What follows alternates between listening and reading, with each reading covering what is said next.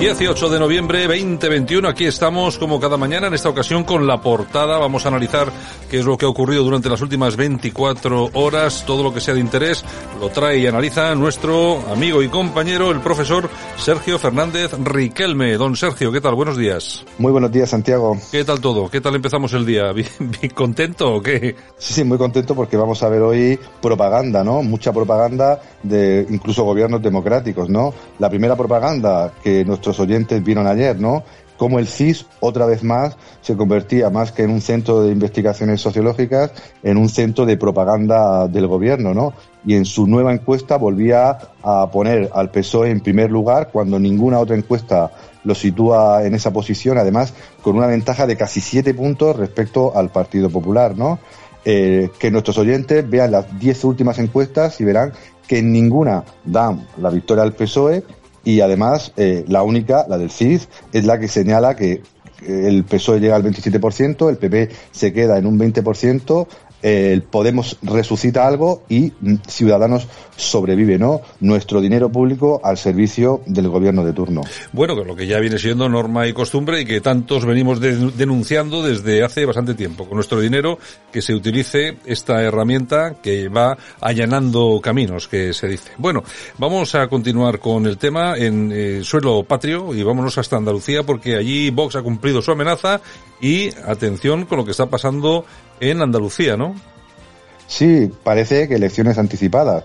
Eh, se acabó la propaganda de ciudadanos en la comunidad autónoma andaluza y parece que tras desvelarse un audio donde Juan Marín, ese camaleónico eh, representante de la partitocracia española, recordemos que ha estado en prácticamente todos los partidos políticos, de izquierdas y de derechas, sin solución de continuidad. En ese audio decía que no había que eh, aprobar los presupuestos en 2022 porque llegaban elecciones, ¿no? Y para qué iban a mojarse o para qué iban a trabajar, ¿no?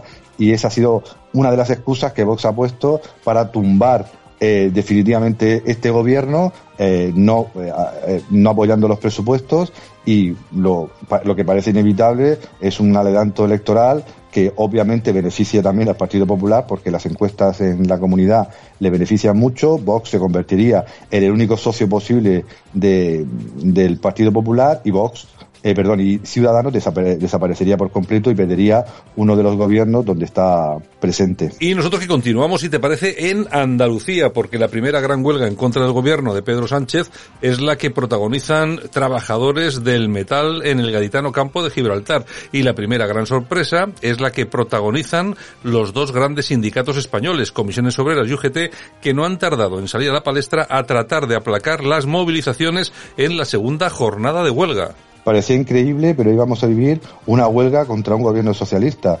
Eh, pero UGT y comisiones obreras están haciendo todo lo posible para que estas imágenes que están dando la vuelta por todo el país pues no, no sean posibles. ambos sindicatos, supuestamente los mayoritarios en el, en el mundo del trabajo, pues han criticado pues las movilizaciones, han criticado a los manifestantes y han intentado por todos los medios lavar la cara al gobierno. Pero recordemos que estas protestas, eh, según los sindicatos convocantes, eh, están siendo seguidas por el 98% de los trabajadores de los astilleros de Cádiz, ¿no? Un problema enorme que tiene no solo el astillero, sino toda la comarca eh, gaditana, con unas tasas de paro superiores a la media española y que demandan pues empleo público, más iniciativas para sus pueblos y cuando parece que por fin ante la ruina que vive gran parte del país algunos sindicatos, algunos trabajadores salen a la calle a protestar, pues UGT y comisiones obreras demuestran pues que están fuera del tiempo, que no tienen prácticamente seguidores y que están al servicio también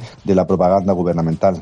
En fin, es lo que es lo que hay. No sé, ya verán los trabajadores lo que hacen cuando apoyan a un sindicato u otro. El otro día leí algo, una publicidad, eh, una publicidad de un sindicato que comentaba la situación laboral, tu situación laboral la tienes tú, la culpa la tienes tú por votar a quien votas. Efectivamente, a disfrutar de lo votado.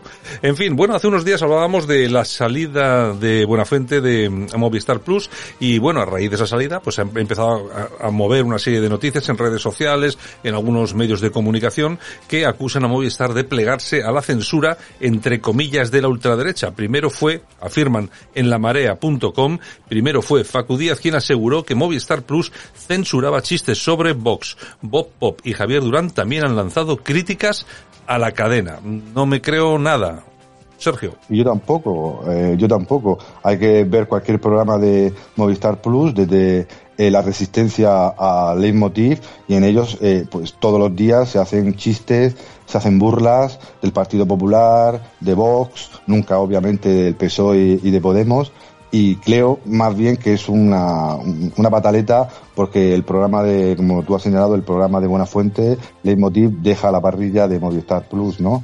Eh, por tanto, creo que es un, eh, un, ataque pues corporativo de un grupo de eh, intelectuales, si se puede decir así, de humoristas, si se puede decir así, que han tenido barra libre durante mucho tiempo ¿no? en esta plataforma y que inundan prácticamente todas las redes sociales y toda la parrilla de la televisión privada y pública y que ven que ahora pues un programa que era bandera ¿no? De, del progresismo patrio pues eh, se acaba porque no tiene audiencia, porque no interesa prácticamente a nadie y en vez de reflexionar el por qué la gente no lo ve, el por qué no es un producto rentable, pues buscan, como siempre, el chivo expiatorio de una ultraderecha que en España obviamente no existe eh, y que pues utilizan pues para arengar a los suyos, justificar sus errores o hacer como estamos viendo hoy, propaganda del gobierno. Bueno, yo, yo ya sabía que tú eras una persona generosa, pero vamos, hasta, hasta el punto de llamar intelectuales a esta gente, vamos, esto ya es una cosa que me, Entre comillas. Me, ha sorprendido. es que las comillas no se ven en la radio. no se ven. Bueno, vamos con otro, con otro tema. Vamos a escuchar a nuestro amado líder durante un segundo. Es que nos une eh, una histórica apuesta eh, por que Turquía forme parte de la Unión Europea. Turquía no es solamente, a juicio de España, un vecino, sino que es un socio, es un aliado imprescindible para la Unión Europea. Y por ello mi país, España, apoya la perspectiva europea de Turquía.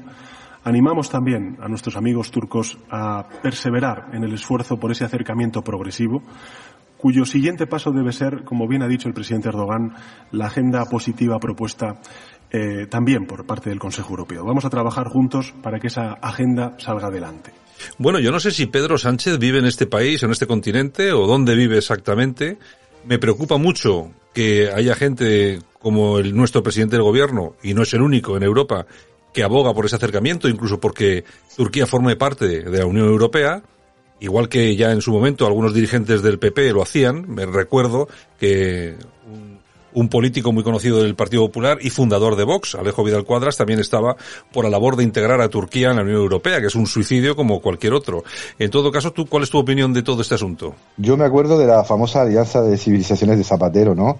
eh, que fracasó estrepitosamente porque Erdogan es Erdogan eh, que se lo pregunten a los griegos, a los kurdos, a los sirios y a muchos países del, del, entorno, incluso a buena parte de la población del país otomano, ¿no? Erdogan, como buena parte de la clase política turca, es panturquista, es decir, quiere ampliar pues su influencia eh, no solo por Occidente, sino también por Oriente, es islamista eh, y además su gobierno se ha encargado de reprimir no solo a minorías nacionales, sino a minorías sexuales, a minorías lingüísticas e incluso a otros grupos de, de la oposición. Es decir, que Erdogan no es el ejemplo democrático que seguir y además creo que, como tú has señalado, eh, que se integre Turquía con su población, con sus problemas y con ciertas tendencias internas en la Unión Europea es el suicidio de la UE tal como eh, lo conocemos, lo que implicaría no solo cambiar el, equilibrio demográfico e ideológico de la Unión Europea, sino provocaría, como es obvio, la salida del club de buena parte de sus países vecinos de los Balcanes, ¿no? Hablemos de Bulgaria, Grecia, cómo le sentaría que Turquía estuviera en, el club. Otra vez, de nuevo, la propaganda de la Alianza de Civilizaciones, que obviamente, a la luz de los resultados que estamos viendo en otras partes del mundo, pues es un completo fracaso que eh, nuestro presidente pues quiere repetir o realmente vive, como ha señalado, en otro mundo.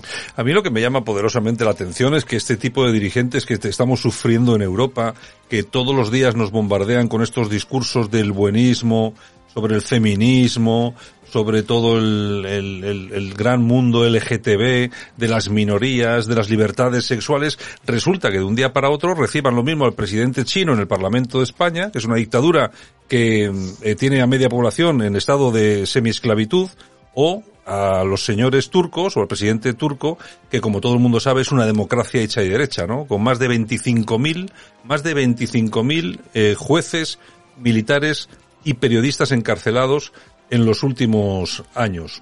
Yo la verdad es que no sé qué vara de medir tiene ni el socialismo ni la democracia europea cuando para sus propios ciudadanos no vale absolutamente nada, los límites están absolutamente claros y resulta que para los demás vale cualquier cosa, incluso la tortura, la flagelación, el asesinato y por supuesto eh, el odio y la persecución de las minorías. Es lo que hay. En fin, don Sergio, mañana regresamos. Un abrazo.